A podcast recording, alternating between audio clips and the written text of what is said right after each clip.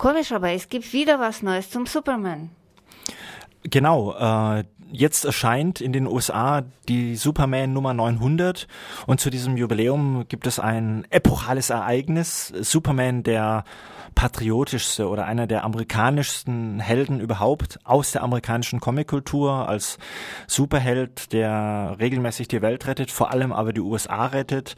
Eine Figur, die sich sehr, sehr stark mit der amerikanischen Kultur verwurzelt hat und die als eine sehr patriotische Figur angesehen wird, wird in diesem neuen 900er Band seine amerikanische Staatsangehörigkeit abgeben und sich zum Weltbürger erklären. Das heißt, er will vor der UN seine Staatsbürgerschaft abgeben. Das ist ein Event, was auf amerikanischen Webseiten heiß diskutiert wird und es wird stark natürlich schlimmer Vorwurf äh, Supermans Patriotismus angezweifelt.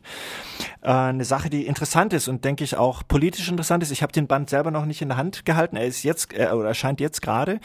Es gibt aber auch politisch interessante Bezüge. Man könnte einen Bezug herstellen zu Barack Obama, der ausdrücklich in seiner Antrittsrede gesagt hat, dass er, dass er genau, aber dass er nicht nur ein amerikanischer Präsident sein will, sondern dass er sich dieser globalen Verantwortung stellen will. Das hat natürlich auch Schattenseiten, wenn man USA als militärische Weltpolizei ansieht. Es gibt aber auch gerade, was zum Beispiel Klimaschutz angeht, durchaus ja ähm, auch positive Aspekte, wenn Obama diese Verantwortung anspricht. Und es scheint ein bisschen zu, zu sein, dass die Comics jetzt nachziehen und Superman als der Held quasi vom Amerikaner zum Weltbürger werden will.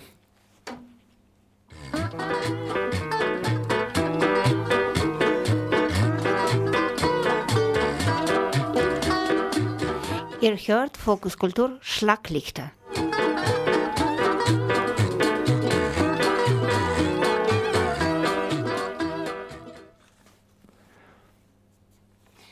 Jetzt äh, kommt eine Information über ein, äh, demnächst kommt ein sehr interessanter Trickfilmfestival in Stuttgart und Alex fährt nicht nur hin, sondern sitzt auch im Jury.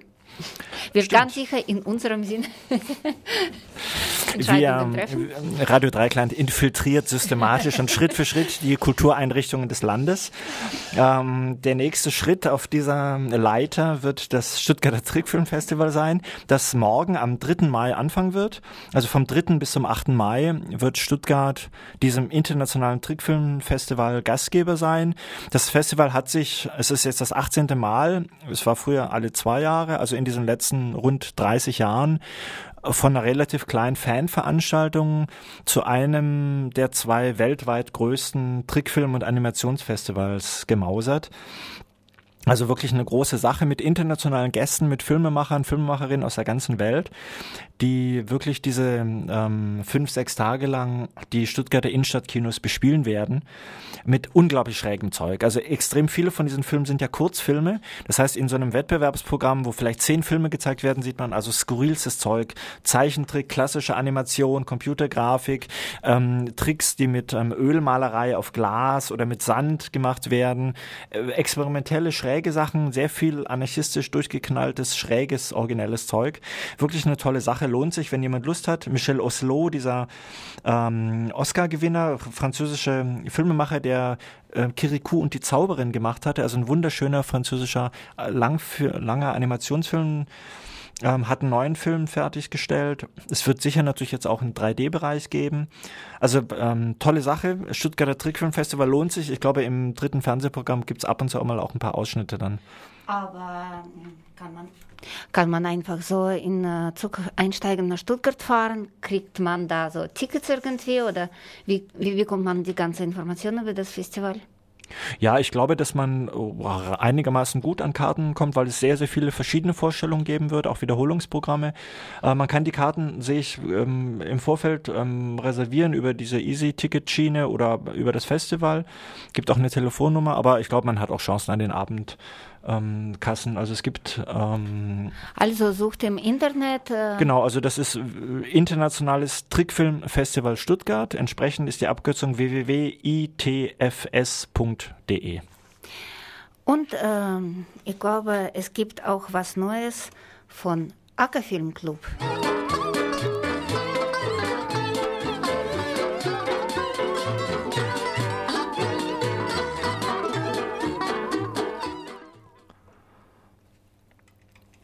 Du hast es messerscharf verraten. Ähm, Arke Filmclub, also dieses äh, unabhängige, nicht kommerzielle, studentisch betriebene Kino hier an der Universität in Freiburg im KG2, läuft ja immer während des Semesters und das Semester geht los und entsprechend auch das ARCA-Programm. Genau morgen am Dienstag, den 3. Mai, geht's los mit dem Eröffnungsfilm The Social Network, also diesem ähm, Facebook-Film von David Fincher.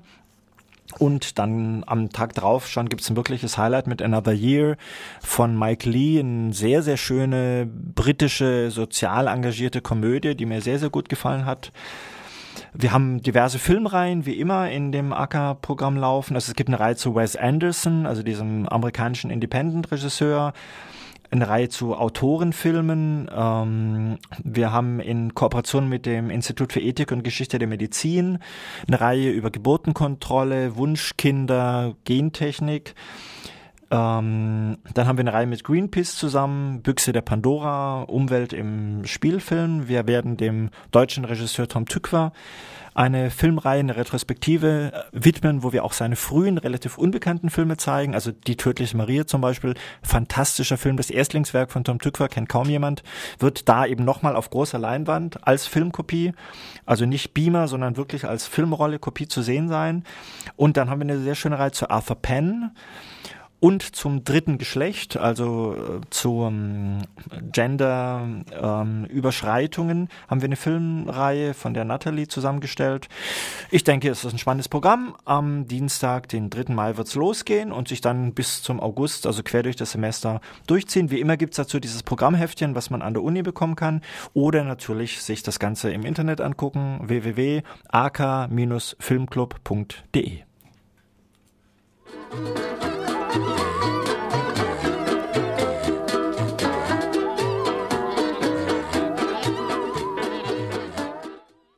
Und damit sind wir fast am Ende von unserer Schlaglichte, wobei hm, nicht ganz am Ende, weil sehr interessante Veranstaltungen sind gerade gestern abgelaufen und über die wollten wir auch ein paar Worte sagen.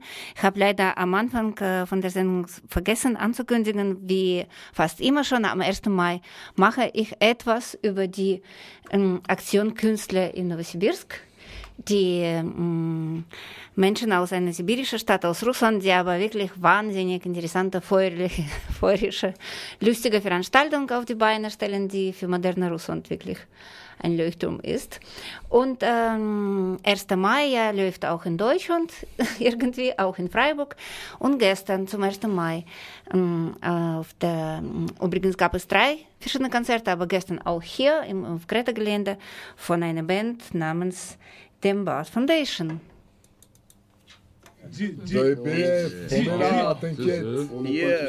Das ist also der Willkommensgruß hier von Donbar Fondation. Mhm. Die erste Antwort hier von Donbar Fondation hat mir gesagt, Donbar Fondation ist eine Familie. Das möchte ich mal wissen. Tu as dit, oui, Donbar Fondation est une famille. Est-ce que tu peux nous expliquer un petit peu qu'est-ce que vous associez avec euh, le nom, ce label Donbar Fondation bah, Dans Fondation, c'est une famille, c'est on se voit tous les jours, on vit ensemble, on mange ensemble, on fait du son. Also das voilà. von unten Foundation Label, wir sind eine Familie, wir essen zusammen jeden Tag, wir leben gemeinsam, wir sind immer zusammen. Aber wie viele Leute sind in dieser Familie? Combien de personnes y a-t-il dans cette famille? Bah, On est beaucoup, après il y a les artistes, il y a les rappeurs, il y a les MC, les beatmakers, les, les uns qui font les clips. Tous les amis, je sais pas, on doit être, euh, je sais pas, au moins une cinquantaine, si on compte tout le monde. Also wir sind echt viele Leute, da gibt es die DJs, die MCs, die Beatmakers, das sind alles mögliche Leute, Leute aus, aus unserer Stadt. Es ist wirklich eine große Familie, wir sind wahrscheinlich so 50 Leute in etwa. Das heißt, ihr habt sehr viele verschiedene künstlerische Ausdrucksformen. Quels sont vos moyens d'expression dans une famille qui est si grande que ça bah, Nos moyens d'expression, on fait ce qu'on a. On utilise les médias internet euh, indépendants, gratuits. On fait des morceaux, des albums, des mixtapes, des clips. Voilà, on se déplace, on va en Allemagne, euh, en Thaïlande, en Espagne, partout. On se déplace où on peut, on représente. Voilà. Also wir benutzen die verschiedenen Medien, unabhängige Medien, um uns bekannt zu machen. Und wir reisen durch die Gegend, wir gehen nach Deutschland, wir gehen nach Thailand, wir sind unterwegs. Mhm. Kann hier jemand in der Runde so in drei Sätzen ein bisschen die Geschichte erzählen? Wie ist eigentlich äh, Domba Fondation entstanden und was ist so das Ziel der ganzen Familie gewesen? Est-ce que quelqu'un peut raconter en quelques phrases un petit peu l'histoire de, de, de, la fondation et comment cette famille s'est générée La fondation s'est faite. Euh, en fait, il y avait des, déjà, il faut dire au public que Damba Fondation représente tous les secteurs de, du 06 des Alpes-Maritimes, de la région. C'est-à-dire, il y a des gens qui viennent de Nice, d'Antibes, de Cannes, voilà, euh, de Valoris. Alors, euh, also die Foundation, das äh, setzt sich zusammen, es werden sozusagen repräsentiert alle möglichen Viertel in den verschiedenen Städten von der Südostküste. Das ist Cannes, Antibes, Nizza, die verschiedenen Städte und da, von daher kommen, haben die Leute sich zusammengefunden. D'en bas bedeutet also von unten. Was verbindet ihr eigentlich so an Themen in euren Stücken, in euren äh, Raps, in euren Sachen, die ihr schafft? Qu'est-ce que vous associez, disons, quand vous écrivez des morceaux avec euh, d'en bas Qu'est-ce que, quels sont les thèmes que vous, que vous de, de qui vous parlez? C'est un peu, il euh, y a un peu tout qui est abordé. Hein. Mm -hmm. Il y a, ça va de, de, de ça va vraiment des, des, des, des, morceaux militants, extrêmement militants, jusqu'au morceau le plus fun euh, que tout le monde peut écouter, euh, en passant par euh, avec Négus la salsa. Tu vois, Agathe, c'est surtout le côté vraiment militant du groupe. Il y a Gak aussi qui fait des morceaux comme ça, qui, qui exploite vachement aussi d'horizons musicaux. Et puis après, ouais, ça raconte notre vie, quoi. Comment on vit chez nous, dans le sud-est, dans nos quartiers, les gens qui, qui galèrent, quoi, les gens qui. Les gens voilà, les gens d'en bas, c'est d'en bas Fondation. Also es kommt sehr, sehr, sehr viel Verschiedenes zusammen. Es gibt äh, Leute, die sehr engagierte Texte schreiben. Das ist hier Monsieur Agas, einer der Leute, die sehr, sehr engagiert schreiben. Es gibt äh, Salsa-Elemente, verschiedene musikalische äh, Inspirationen, die zusammenkommen. Und wir erzählen, was in unseren Vierteln geht, wie wir leben bei uns im Südosten, wie das auf der Riviera ist und wie es halt bei uns zu Hause aussieht, was für einen Alltag wir haben.